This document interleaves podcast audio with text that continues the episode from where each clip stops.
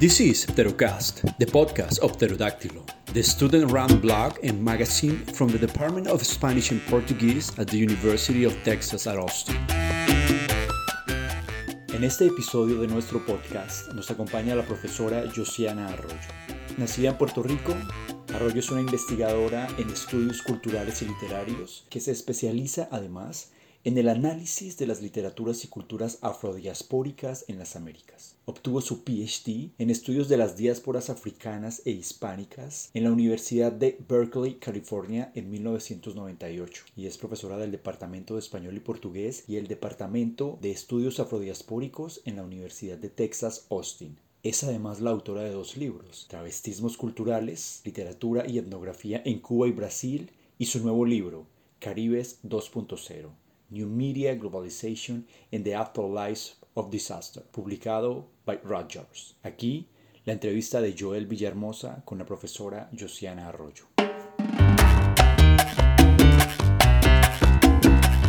Hola Josiana, ¿cómo estás? Hola, buenas tardes Joel, ¿cómo estás? Muy bien, muchas gracias por recibirnos aquí. Sí, cómo no. Eh, te quería empezar preguntando las clásicas cuatro preguntas que nosotros hacemos en, en este podcast. Eh, y me gustaría empezar preguntándote en qué se basa tu investigación, a qué te dedicas. Bueno, yo soy profesora, profesora de literatura caribeña y latinoamericana, eh, con especialidad en eh, la diáspora africana, las Américas, y digo en las Américas porque incluye Estados Unidos también y eh, literatura brasileña. Eh, y en portugués en general he hecho algún trabajo sobre las ex colonias portuguesas también. Eh, y estoy en el Departamento de Español y Portugués de la Universidad de Texas en Austin y en el Departamento de la Diáspora Africana en, también aquí en UT. Qué bien, mucho trabajo. Mucho trabajo, sí, 50-50. Qué barbaridad. sí. Bueno, ya nos has explicado un poco eh, dónde, dónde ocurre tu, tu trabajo, eh, pero me gustaría que nos hablaras un poco de eh, cuál piensas que es la contribución que tú haces a la sociedad con tu trabajo. Es decir, ¿a quién, cuál es tu target, tu audiencia? ¿Qué, qué, qué haces para por la sociedad. Y sé que es un poco tonto de preguntar, pero ¿qué piensas? Bueno, yo creo que la mayor parte de mi contribución está en, eh, ser mentora eh, de estudiantes graduados. He graduado muchos, muchas y muchos alumnos en estudios caribeños, estudios brasileños en los Estados Unidos. Eh, y me encanta, eso es lo más que me gusta hacer, trabajar con los estudiantes, aprender de los estudiantes, dialogar con los estudiantes, así que yo creo que ese, esa sería la primera parte de mi contribución.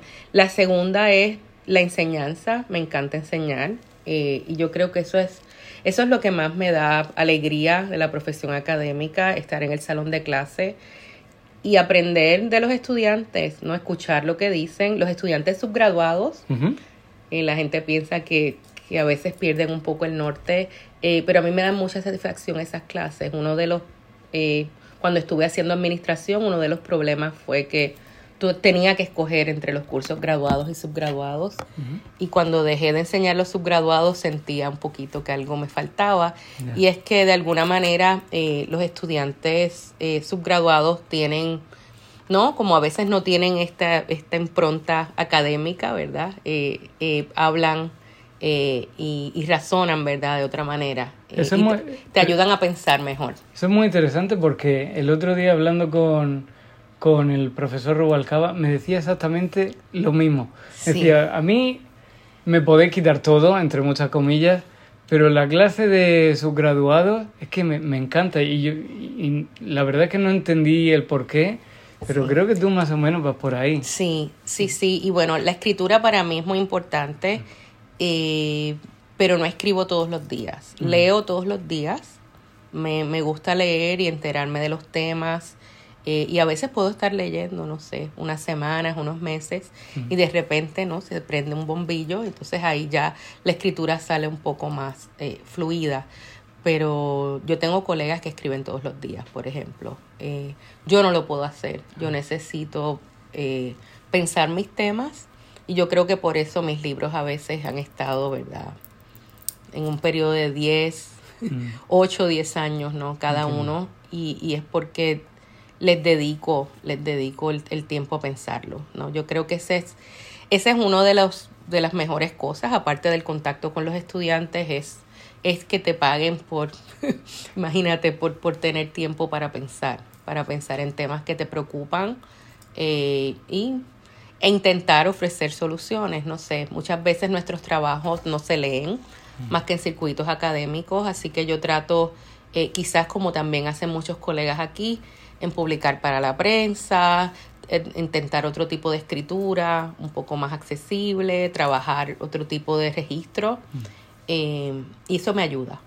No sé, me ayuda también a, retarme un poco y creo que eso fue uno de los intereses con este libro también. Qué bien, qué bueno, Josiana. Sí. o sea, un poco el proceso es leer, tomar notas y, y cuando salga la idea, la, la pones en papel. Exacto. Exacto. Y, y bueno, trabajo, bueno, parte de la profesión te requiere ir a conferencias. Y algo que yo siempre recomiendo es que los trabajos de las conferencias no se queden como trabajos de conferencias y muchas veces eso le sucede, ¿verdad? A muchos estudiantes graduados y a muchos colegas dicen, bueno, yo presenté esto, me dieron, me dieron buenas, buenos comentarios, pero no sé qué hacer. Eh, hay que regresar a esos trabajos y de alguna forma tratar de sacarlo, ¿verdad? Eh, ya sean publicaciones pequeñas o en, en, algunos, ¿no? La, ventaja del presente es que hay muchos, muchos espacios en las redes eh, y inclusive ese, ese tipo de espacios se lee hasta mucho más. Ya son textos que circulan y se leen mejor. Así que mi recomendación sería nunca dejen nada ahí en el tintero, aunque sea después de varios años, regresen Qué bueno. Eh, a esos textos. Sabes, Josiana, que te quería preguntar un poco a colación de esto, y, sé que se sale un poco de la pregunta que normalmente hacemos, pero yo sé que a ti te gusta mucho lo de las redes sociales. Sí, claro. Yo soy una persona que no tengo ninguna, o sea, totalmente, no, no sé si totalmente opuesto, pero un poco opuesto.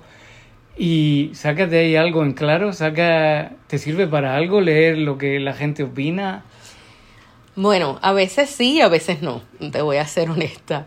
Eh, depende de qué, o sea, y no es que uno viva de espalda a las opiniones, es que a veces las redes sociales se utilizan básicamente, ¿verdad? Esta idea de que no estás mirando a la persona a la cara, etcétera, produce como, ¿no? Produce como este filtro, que en realidad no es un filtro, entonces se convierte todo en, en este, en este lenguaje que, que, que es hacia, es, referencial, eh, es narcisista, es muy cerrado, eh, y nunca, nunca en una ética hacia los demás.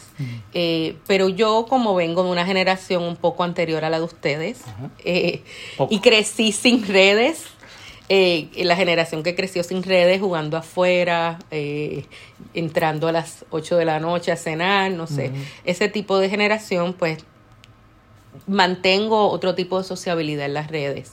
Es quizás un poco antigua esa sociabilidad, pero lo que tengo son personas que conozco, personas, o sea, solamente la gente que conozco, miembros de mi familia. Eh, y cuando veo que las discusiones a veces no van hacia ningún lado, pues yo misma me, me tomo unos días fuera, ¿no? Eh, hay que darse un poquito de detox también de, de, los espacios. Tengo colegas que ya no están en las redes, por ejemplo, que decidieron ya después de un tiempo alejarse y viven en una profunda paz. Eh, a mí me gusta eh, estar conectada y enterada un poco de los debates. Eh, por ejemplo, el, el, Twitter, que ahora se llama X, ¿no? X. a veces, para, para, especialmente para las áreas que, que yo trabajo, de Black Studies, por ejemplo, las discusiones que se dan ahí son fundamentales. porque hay muchos activistas que están constantemente eh, hablando de temas que tienen que ver con la comunidad, con, con, eh, con, lo que está sucediendo, ¿no? Así que me tengo que enterar por lo menos. Estar enterada, pues, me ayuda. Eh, pero sin embargo, noto que para las generaciones hasta más jóvenes, por ejemplo, como la, mi hija, ya no están tan metidos en las redes. O sea, mm. ven, ven muchas cosas, pero no interactúan por ahí. es, es como un poco interesante. Creo que ha habido como un, un giro quizás más reciente, no sé si es la revolución de TikTok, que quizás crea otro tipo de, contenido, e interacción, que es como más de ver cosas sin participar. ¿Ves? Es TikTok ha transformado, creo yo, nuestro modo de entender las redes, por ejemplo. Así que las generaciones que están más con TikTok no necesariamente dialogan sobre temas. Entiendo, sabes que me parece un ejercicio súper loable, en realidad, como ponerte a ti misma muchos muchos filtros, saber cuándo parar, cuándo esto está haciendo demasiado. Sí. Eh, es un ejercicio que, en mi caso, es que creo que, creo que es imposible. Y después, que hay algo ahí que, que tú acabas de mencionar, muchos de mis estudiantes y de los tuyos también, subgraduados sobre todo, como que los veo hacer como scroll, scroll infinito, ¿no? Viendo cosas, pero realmente no consumiéndolo. No. Entonces, no. claro, lo que, lo que como lo encaras tú es de, de una manera totalmente distinta, porque estás relativamente cerca dentro de, dentro de las redes eh, de la gente que te, que te, bueno, que te inspira un poco de confianza, que tienen quizás los mismos valores que tienes tú, ¿no? O no, pero bueno, siempre, siempre imagino que dentro de relativo respeto y cuando no, sí que eres consciente de dar un paso, un paso atrás, que me parece súper importante. Sí, es importante, yo creo que a muchos niveles para descansar eh, mentalmente y físicamente, eh, pero también a nivel ético, yo creo que uno tiene que tomarse esa distancia. Eh, bueno, para saber que, bueno, básicamente no es, no es un mundo real. Es un mundo que nos compete y que, en el que, bueno, estamos todos participando en este presente en el que estamos, pero no necesariamente representa no los contactos reales, ¿verdad? del día a día, ¿no?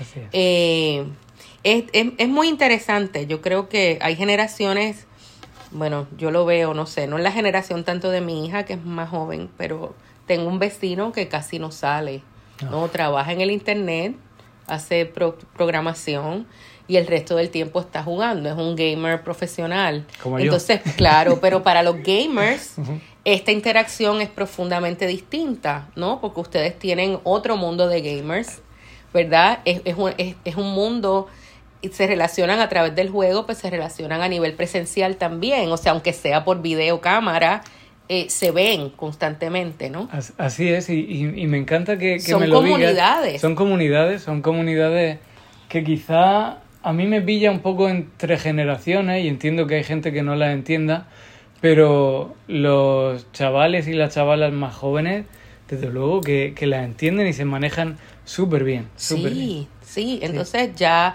por eso es que, por ejemplo, a nivel ético, pues, o sea, hacer la crítica, no sé, es, es un poco difícil ya cuando te metes con temas de consenso, con el tema de la sexualidad.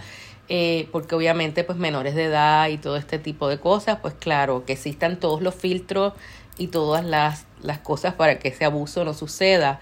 Eh, pero si estamos hablando de adultos, ¿por qué no? O sea, todo, todo ese mundo, eh, para mí, yo creo que le ofrece posibilidades a tantas personas que se encuentran muchas veces tan aisladas y tan solas. Sin duda. No, que ese no es tu caso, ¿verdad? Tú mm. simplemente te gusta jugar. Yo, eres un gamer. Y, eres un gamer también. te gustan. ¿Y qué tipo de juegos son los que tú yo es que hago de, un poco de todo, sí. Josiana, sinceramente, mm. porque ya he pasado un punto de jugar mucho a jugar conscientemente, ¿no? Entonces ah, intento probar como distintos géneros, ¿no? A mí me gusta sobre todo los que tienen que ver con, con estudios independientes, que, que, digamos que la industria del videojuego, que es la mayor que hay en, en la industria del, de la cultura, por así decirlo, por lo menos la que más dinero mueve, todavía no ha agarrado a esa, a esa compañía tan pequeña, ¿no? Entonces tienen mucha más libertad, sí, tienen mucha más libertad de hablar del género, de la sexualidad, del, de la raza. O sea, no, no han llegado, no han llegado compañías billonarias a decirle qué mensaje tienen que, enviar, ¿no? No, no, no. Entonces esa creatividad, por ejemplo, a nivel personal, eh, el modo de crear avatares, por ejemplo, y bueno, tú has leído a Lisa Nakamura. Y, eh, a nivel racial, sexual, ¿verdad? Es muy interesante para mí. Esos mundos creativos, ya sea desde la sexualidad, desde la raza. Lo que pasa, y aquí es donde viene la intervención en mi libro, es cuando eh, ya se pasa como la violencia del mundo real a esos mundos, ¿verdad? Entonces estos son, pues por ejemplo, qué sé yo, algunos videojuegos en donde el tema imperial está bien presente o los temas de guerra por ejemplo, como, no sé, tú, tú los conoces mejor que yo, los War, War of the Worlds, o, no sé, o todos estos juegos, que bueno, que en realidad es la fantasía, ¿verdad? El, la fantasía imperial, en ese sentido, de, Estados Unidos, no sé, mirando hacia, no sé, las guerras en Centroamérica, las, las entonces, eh, ahí, ahí sí hay como una dinámica eh, en donde los mundos reales y, y la fantasía, ¿verdad? Eh, eh, converge y generalmente las fantasías son fantasías de un primer mundo, ¿no? Así es, así es. Y en los videojuegos creo que no hay una industria en la que se vea más claro, porque los que tienen mucho, mucho dinero son compañías, son estudios, lógicamente, del primer mundo y sobre todo de, de Estados Unidos. Entonces, si quieren plasmar la guerra, por ejemplo, siempre la van a plasmar del mismo modo. Si, si por ejemplo, en un. Si, si tienes que utilizar un héroe y enviarlo a Latinoamérica, por ejemplo, sabes exactamente qué tipo de héroe va a ser. Mucho más blanco, de una élite, eh, por ejemplo, que venga de Inglaterra, que venga del propio Estados Unidos. O sea, se sigue consumiendo mucho en, en la industria del videojuego el mensaje del colonialismo, de la dominación, del dominante, del dominado, eh, más que ninguna otra industria que yo sepa. Sí, por mm. eso es que, no sé, y yo me imagino que hay programas que ofrecen, eh, ¿no? Le dan una apertura a escritores de todas clases, ¿no? Para que traigan otros temas. Y yo creo que ya a medida que las generaciones como la tuya empiecen a incorporarse eh, como escritores, como pensadores juegos de video, esto va a cambiar. Yo quería que mi sobrino, que era un gamer así fabuloso, escribiera historias y él empezó a hacer unas historias fantásticas, eh, pero luego lo dejó, no sé. Yo dije, busca, porque hay programas, hay universidades, eh, y él no tenía problemas con el inglés. Ya estaba, porque esa es otra cosa que sucede, el inglés se convierte en la lengua franca, ¿verdad? En muchos de estos espacios, inclusive para los jugadores de otros países. ¿Verdad? Eh, es muy interesante este tema de la lengua. Es súper interesante y en el tema de, de, los videojuegos, por hacer mención breve, eh, claro, uno asume que sabe inglés, ¿no? Si empiezas a desarrollar un, videojuego y quieres tener éxito en el mercado, o lo haces en inglés o, no lo haces. Puedes, es cierto, puedes desarrollarlo en español, pero después viene un trabajo de, de localización impresionante, un, un trabajo de traducción, eh, que los estudios más pequeñitos quizás no se lo puedan permitir. Entonces, es cierto que es una, una industria que está cambiando mucho y que hay mucha gente muy interesada y se le está abriendo espacios a, a, a las minorías y, y esa quizás sea una de las razones por la que yo lo estudio,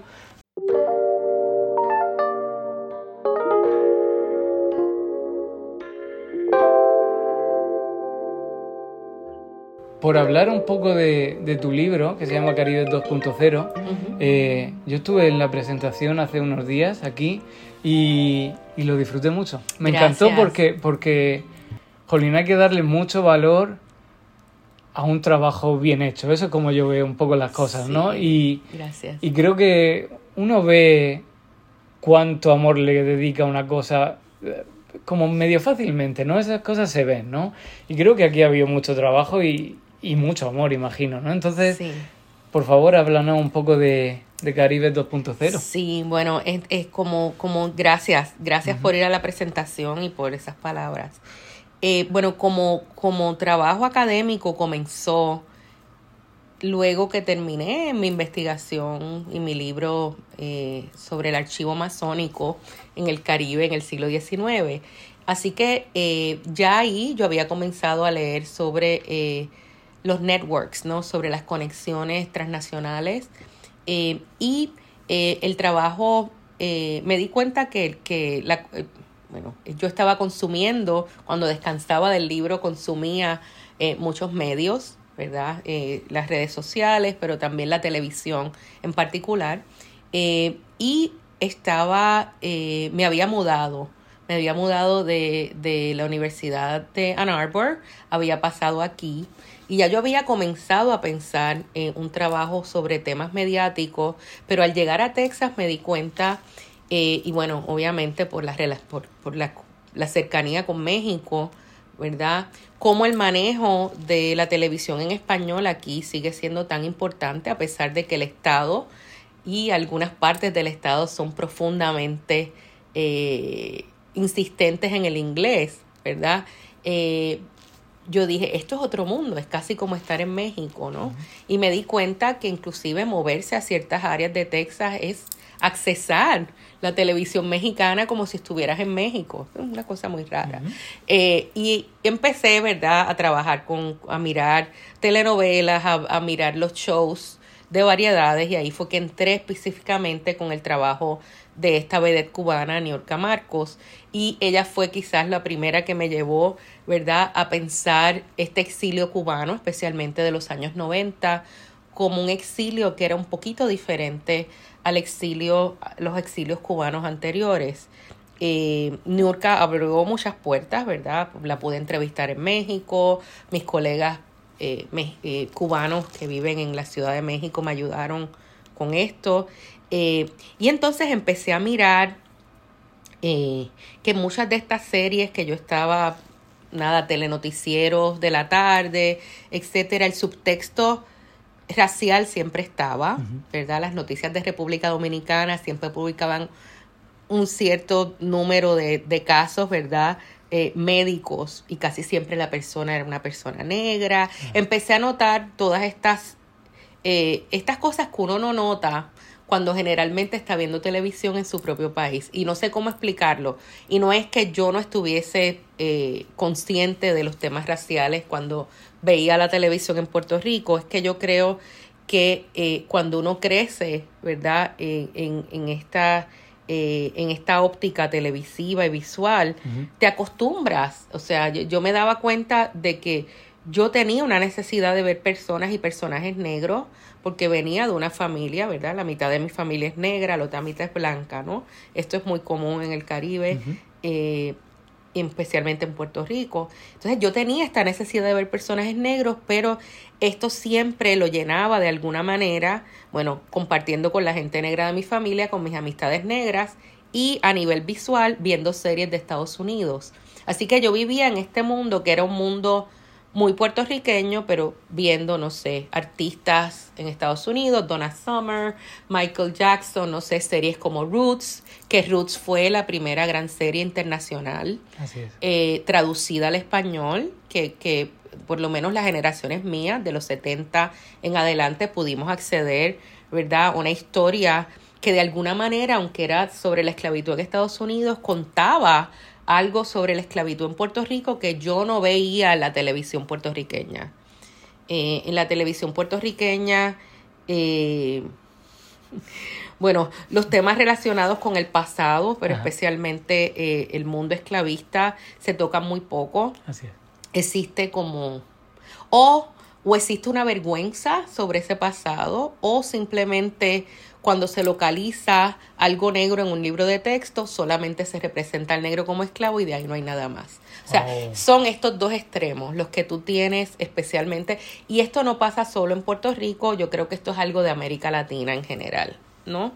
Eh, es, es, una, es una falta es real de, eh, de, de localización y de, y de centralización de las personas negras en el mundo del, del, del pasado y del presente, ¿no? Es un poco como, eh, bueno, no sé, si miras la televisión mexicana, que quizás la conoces un poco mejor, eh, cuántos personajes, o sea, cuántas personas indígenas, cuántas personas negras uno ve en la televisión mexicana, es casi como si vieras otro país, ¿no? Lo mismo pasa en Brasil, bueno, ahora recientemente, los últimos 10 años, las actrices y los actores negros han tenido más visibilidad, pero eso tiene que ver con el movimiento negro en Brasil que ha empujado eh, de alguna manera estos cambios.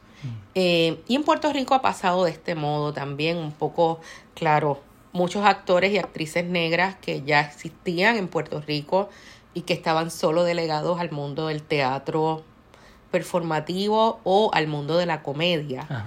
Por eso es que yo enfatizo la comedia aquí, aunque trabajo, ¿verdad? con la, la, visión problemática del blackface. Y es que muchas veces a los actores y actrices negras ese era el lugar, ¿verdad? Que se le daba, el lugar de la comedia, ¿no? Y esta es la herencia, nuestra herencia ibérica, ¿verdad? Viene ya del teatro del siglo de oro español. Eh, y bueno, y aquí incluyo no solo España, excluye a Portugal igual. Eh, esta, esta idea de que, de que al negrito, a la negrita graciosa, ¿verdad? Se le dan las líneas cómicas, pero también las líneas de crítica social.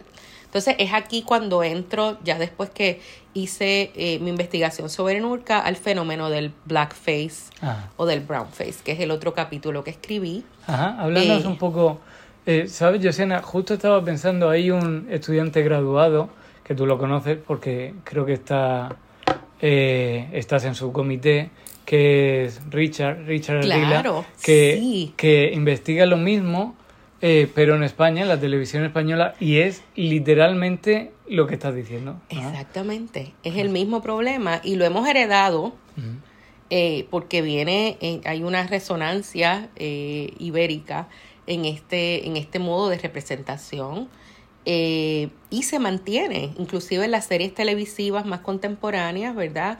¿Qué tipo de papel se le da a la persona de color? ¿Qué tipo de rol? Eh, es, muy, es muy, hay, hay que hilar muy fino, pero en realidad son temas que se ven eh, no solo en España, sino en toda América Latina. Mm. Creo que Richard está añadiendo también el tema indígena a su, a su tesis, lo que me parece estupendo, porque eh, al pensar en, en, las series, especialmente en las series españolas, cualquier personaje eh, con un poco de color, pues ya se le pone, ¿verdad? Esta, este, este, este rol de indígena o nativo, ¿no? Lo que es muy, muy problemático, porque no tiene nada que ver muchas veces. No, no. Pero... Creo que no es, por lo menos en el caso que yo conozco de España, no es en absoluto el reflejo de lo que es España. En, en absoluto. En absoluto. Por lo menos en la... Ahora, ¿no? En, en la España contemporánea. no no, en la España de los años 60 y 70, la España franquista, pues claro.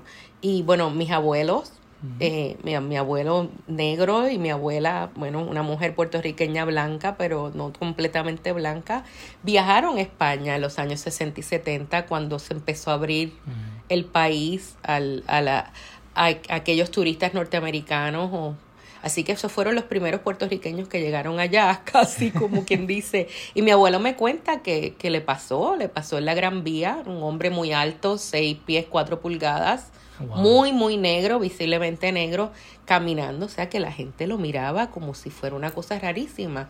Pero esa no es la España de hoy, ¿verdad? Eh, la España de hoy está llena de migrantes, eh, muchos de ellos de, de, de la África central, subsahariana, o de muchas áreas y, hay, y están por todas partes, o sea, y inclusive en las películas, ¿verdad?, de los cineastas más conocidos, siempre sale el barrio de migrantes en algún espacio en, el texto o básicamente son protagonistas muchas veces en muchas de estas historias. Así que ha habido un cambio, un cambio bien interesante. España se ha dado cuenta que ya este tema no se puede dejar de tocar. ¿no? Eh, esa serie, como se llama, Mar de Plástico, que creo que Richard trabaja con Mar de Plástico, es, es complejísima. ¿Verdad? Porque no es solo, ¿verdad? El, emigrante que llega, ¿verdad? Del área, ¿no? El fenotípico persona más negra. Son los inmigrantes del norte de África, ¿verdad? Que siguen siendo eh, el gran ¿verdad? El, el, gran, el gran otro o la otra en, en, la realidad española. Sin duda, sin duda. Y él, un poco lo que bueno, lo que tú haces en, en, este, en este libro, como ha ido explicando, es precisamente eso, ¿no? Precisamente señalar, ¿no? A, todos estos errores, ¿no? Yo los llamaría errores, ¿no? Que se, que se van cometiendo y que se siguen cometiendo a día de hoy. ¿Qué más, qué más podemos encontrar en, el, en el libro? Sí, bueno, eh, aparte de, esas, de esos ataques al, al racismo estructural, eh, pues yo trabajo también en ese capítulo con el tema de los activistas, porque bueno, las voces son las voces de las activistas y los activistas negros eh, y la gente que tiene conciencia racial los que han adelantado esta conversación, porque si no, esta conversación no existiría. Eh, así que ya en otro capítulo, en el capítulo más dedicado a a Puerto Rico, al huracán María, que fue el último que escribí y el más trabajo que me dio, porque lo hice eh, prácticamente después que sucedió el fenómeno, ya lo, lo estaba desarrollando porque quería, comencé trabajando con el arte y la fotografía eh, de performers y fotógrafas, ¿verdad? Eh, como mi sobrina Adriana, como Javier Cardona, negros y negras, porque quería que esa producción estuviese ahí también en el libro.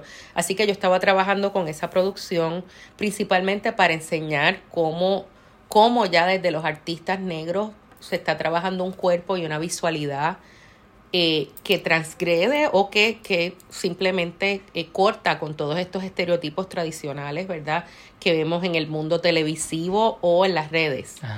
Eh, porque inclusive en las redes se repiten muchos de estos estereotipos. Entonces, esa era mi intención con este capítulo. Y bueno, llega el huracán, entonces ahí añadí una parte completa sobre el, el arte, no solo la fotografía, ¿verdad? Que esa es la fotografía de, de que incluyo de Adriana Parrilla, eh, sino también eh, los cómics, ¿verdad? El, el, arte visual, gráfico que sale después del huracán. Entonces hay algo bien interesante sobre el, el tema de la producción artística como espacio de imaginación. Y, y yo creo que creí, quería que el libro terminara así, eh, básicamente porque, bueno, el libro, a pesar de que es sobre la imagen mediática y es sobre los medios, es crítico de los medios. No es un libro que está básicamente diciendo, bueno, los medios no solucionan la vida. Eh, el libro lo que dice es lo contrario. Dice, bueno, los medios son eh, algo que representa, pero de un modo bastante problemático y jerárquico, ciertas, ciertos cuerpos, ciertos imaginarios. Eh, pero por lo que yo apuesto es por esa sensibilidad creativa de la imaginación. Entonces, si la imaginación sale por el mundo mediático, pues fantástico. Bueno, ayer estuve en el concierto de Peter Gabriel, que bueno, aparentemente los undergrads no saben quién es Peter Gabriel, y yo dije, bueno, está bien. Dije, bueno, Genesis, y me decían Phil Collins, y yo, ok, bueno, el cantante antes de Phil Collins se llamaba Peter Gabriel, y bueno, vino ayer, mm. y él montó un concierto fenomenal eh, en el que estaba toda la tecnología de AI con pintura creativa y eh, temas tecnológicos con obviamente con todo el mensaje de sus últimos discos que tienen que ver con una ética global. O sea, qué brillante, pero bueno. Eh, Peter Gabriel. Pero bueno, lo, lo, que, lo que me llama la atención es que esta apuesta por la imaginación, que es un poco también lo que quieres hacer tú con tu trabajo, eh, es básicamente lo que nos está sacando o que creo yo nos va a sacar, eh, usemos o no, ¿verdad? Los medios, estemos activos o no activas, no sé. Eh, para mí que la apuesta por ese mundo de la imaginación es lo que de verdad, para estos artistas, ¿verdad? Caribeños en particular, negros, negras, y solidarias y solidarios, ¿verdad? Con este tema eh, de deconstrucción del, del, del, mundo hegemónico y racista en el que vivimos. Eh, hay salidas, hay salidas y hay propuestas, pero son propuestas que tienen que hacerse, ¿no? Mirando hacia el interior. Sin duda. Eh, Sabes que yo estaba leyendo, bueno, releyendo así medio rápido el libro Caribe 2.0 y, y me di cuenta exactamente de eso, ¿no? Que hay algunos personajes, eh, personajes quizá no sea la palabra, pero que han, llegado, han llevado como la, la innovación, la, la, no sé, proyectos súper creativos, súper super interesantes a un nivel que yo no podría, no podría haber pensado nunca. Es decir, eh, llegué a un punto de decir, jolín, Josiana, claro, es que al final eh, las redes, todo esto es un poco la, los medios, sobre todo, la solución y el problema, ¿no? Y, exacto. Y a mí este, de este libro me encantó un poco ese, ese mensaje de decir, bueno, eh, tenemos que lidiar con, con las redes, tenemos que lidiar con los medios, con la, con la industria mediática, pero ahí también hay un, un buen pozo, ¿no? Un, un, una generación que está, que está creciendo y que se merecen unas redes mucho más éticas, mucho más limpias. Claro, mucho más limpias. Eh, esta, esta impronta de, de, que tienen que ser cuerpos bonitos, este cuerpo no neoliberal, eh, guapa, guapo, eh, delgado, eh, de cierto color. No sé, to, todo esto para mí es muy, es muy problemático y, y lo que están haciendo muchas de estas activistas eh, y muchas de estas personas que están empezando quizás nuevas, nuevas discusiones en las redes es promoviendo otras cosas, diciendo, espérate, hay otros modos de entender eh, el cuerpo y bueno, sí, eh, alguien que, que, no sé, que sea muy rígido diría, bueno, pero eso es todavía hacerle el juego al mercado, bla, bla, bla. Pero yo, yo, yo soy realista en ese sentido y digo, no estamos fuera del mercado. O sea, ya, ya por más que seamos críticos de esta realidad, eh, ya no nos podemos encontrar fuera de, de, este, de este tipo de intercambio. Mm. Así que bueno, eh, criticar porque están creando algo nuevo, pues no creo que sea la forma. Es simplemente ver cómo ese lenguaje interactúa, ¿verdad?, con nuestras políticas del, del presente.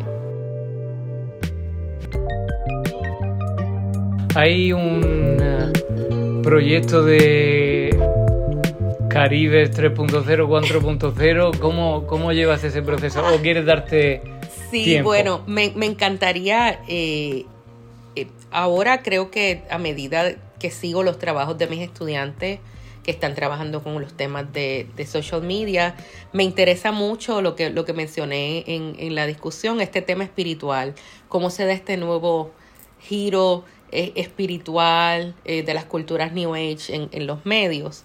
Eh, especialmente en el mundo de TikTok, que es un mundo que no toco en este libro. Eh, en este libro yo dejé fuera el capítulo que era exclusivamente de Facebook, yo tenía un capítulo, lo saqué. Eh, y no me metí en TikTok porque si no nunca lo iba a terminar. O sea, Claro. el mundo de la tecnología, como tú sabes, continúa No, claro. y uno tiene que simplemente limitar sus análisis a lo que a lo que es posible, ¿no? Eh, así que eh, quizás sí eh, escribir algo sobre este tema espiritual en un futuro, pero no creo que sea un libro, quizás un artículo o, o no sé, un artículo a dos voces, quizás con alguno de mis alumnos. Oh, no sé, bonito. ellos son más la autoridad en el tema que yo porque están más al día. No, Yo- Ellos son la autoridad y tú la sabiduría. Hay una, una cosa ahí muy buena, un conjunto muy bueno. Bueno, ahí yo, yo aprendo, a mí me encanta y- eso me lo preguntan siempre, ¿cómo tienes tantos alumnos y alumnas? Y digo, bueno, los tengo porque aprendo, aprendo todos los días y, y darles la oportunidad a ustedes que hagan sus trabajos es, es de verdad la satisfacción uno se lleva de este trabajo. Qué Nada bonito. más. Qué bonito. Sabes que me gustaría terminar con una, con una pregunta, porque hemos dicho de este libro quizás no lo lea nadie, este podcast quizás quizás no lo escuche nadie, eh, pero, Jolín, entonces, ¿qué, qué te motiva de seguir en, en la academia? Porque, mira, el otro día yo, yo me gradué de la Universidad de West Virginia. eh, eh, para mi máster y, y claro, resulta que están cerrando todos los, los programas de, de lenguas. Es muy etcétera. feo lo que está pasando. Es muy feo lo que está pasando, sin duda. Y yo decía, entonces, claro, los que estamos aquí metidos en el, en el doctorado, eh, incluso vosotros también, ¿no? Porque en el caso de West Virginia muchos profesores han sido despedidos, ¿no? ¿Qué, qué- qué es la- ¿Cuál es la motivación? ¿Por qué deberíamos seguir haciendo esto? Es un mundo, sí, y me lo has puesto muy difícil, tú, esa pregunta. No, pero es un mundo muy difícil y todos los días yo tengo estos, estas conversaciones con queridos, con colegas y que son queridos amigos y casi familia eh, y lo hablamos todos los días. Muchas veces ellos deciden decirle esto a los estudiantes, mira, no hay esperanza, eh, no, hay, no hay mucho que hacer, váyanse. o busquen un trabajo fuera de la academia. Eh, y a veces dan este consejo. eh, pero yo tengo, eh, yo tengo otra forma de verlo. Yo creo que eh, a medida que uno siga tratando de pensar fuera de, de, las cajitas estas que nos imponen.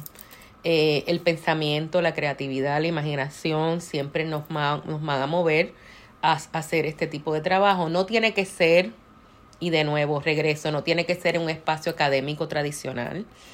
Eh, pero para mí, mientras duren las conversaciones eh, y sigan llegando alumnos de primera generación que te motiven a pensar de otra manera, que te hagan trabajar, porque es que créeme, eh, a veces, ¿verdad? uno, uno tiene que, que hacer un, un, esfuerzo, ¿verdad? Para ponerse en ese lugar. Mm yo creo que eso, eso me va a seguir motivando siempre a estar en donde estoy. Y a mis estudiantes que ya eh, se gradúan y buscan trabajo aquí en Estados Unidos o que quieren regresar a sus países, les digo, mira, si tú quieres volver, regresa. A veces el regreso es muy difícil, especialmente para eh, luego de pasar por la experiencia de la Academia Norteamericana y especialmente porque eh, te preparan aquí, ¿verdad?, para este mundo ¿no? Para este mundo de aquí, de Estados Unidos, eh, etcétera. Eh, pero es muy lindo regresar y poderle dar clases a, ¿no? a la gente que, que se ve como tú, que habla como tú. Claro, un reto para nosotros es regresar a un país que ya no es el mismo, que yo creo que ese es un tema que también está en Caribe 2.0. Eh, lo que sucede cuando pasa el tiempo y cuando ya lo que tú vivías ya no está, ¿no? Eh, ya ya tu infancia no es, ya, ya muchos de los lugares a los que tú ibas se cerraron, ¿no? Eh, a mí me encanta esta serie española Paquita Salas, porque es una serie sobre nostalgia, ¿verdad? El tema de la nostalgia está por todas partes. Eh, y Paquita, ¿verdad? Es, una, es una, es una, eh, una filósofa y es una, una, una representante de artistas que viven en el mundo de los 90, de los 80, ¿verdad? Donde las cosas se hacían de otro modo. De momento ese mundo ya no está. Es un mundo que ha cambiado, ahora es un mundo mediatizado, es un mundo eh, corriendo en el Internet, es un mundo donde los intereses, la ética del, del, del uno al otro, de esas relaciones personales ya no importan tanto o simplemente se han se han hecho más corporativas ¿no? Y ese es el reto que nosotros tenemos como pensadores, especialmente pensadores que estamos trabajando y estudiando acá. Y sea, regresar, regresamos a qué? Bueno, regresamos a este país, que es otro país. Regresamos a estas relaciones que ya pues han cambiado, obviamente. La familia siempre está, y créeme que la familia no cambia. Pasan los años y ciertos problemas, los que dejaste, los ves, los regresas, vuelves ahí. Eh, y eso es un reto también. ¿no? Eh, pero eh, los estudiantes que sí se han graduado y han querido continuar en la academia, pues yo los impulso, les hago buenas cartas y digo, bueno, adelante. Pero no es, no es fácil, no es fácil. y estamos en un mundo así, en un mundo de, de censura profunda, especialmente ahora, ¿verdad? De, de que la diferencia no se respeta, las ideas eh, de repente, ¿verdad? Este, este monolito que todo el mundo tiene que pensar igual, ¿dónde se ha visto eso? No, solo en, no. Y para personas que han venido de historias o de países autoritarios, ¿verdad? Eh, esto es terrible, ¿verdad? Nos deprime profundamente ver que este autoritarismo simplemente está cambiando de fachada Así es. y, y, somos muy escépticos y nos ponemos irónicos y nos ponemos pesimistas eh, y tenemos, ¿verdad? Esta, esta fatalidad, ¿verdad? Que no solo nos viene, ¿verdad? Eh, nos viene muy cercana del mundo ibérico, pero también existen en los otros mundos que compartimos. Así es. Pero, eh, pues, yo creo, yo creo mucho en, en en el fuego interno y siempre que haya como esta, este descontento un poco, para mí eso es una forma de impulsarme todos los días. No te niego que hay días que, bueno, que me quiero tomar mi siesta y quedarme en mi cama por, por mucho rato más. Pero bueno, cuidarse también es importante. Mm. Eh, y eso es algo que yo les recomiendo a todos mis estudiantes, inclusive eso de no escribir todos los días. Pero bueno, va a haber profesores que te van a decir lo contrario. Sí, todos los días, cuatro horas, es gente muy organizada. Eh, y trabajan mejor así, pero yo no puedo trabajar así. Mi mundo siempre ha sido un mundo como un poco distinto.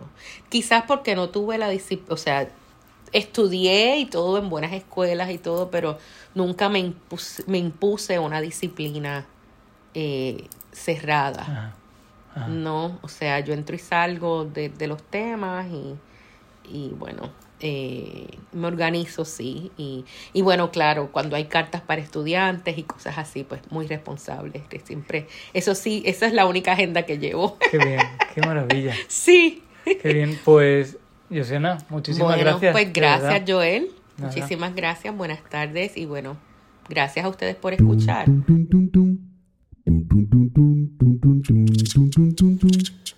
Pterocast es el podcast de Pterodáctilo, la revista de los estudiantes del Departamento de Español y Portugués de UT Austin. Esperamos que hayan disfrutado de este episodio y nos vemos en la próxima.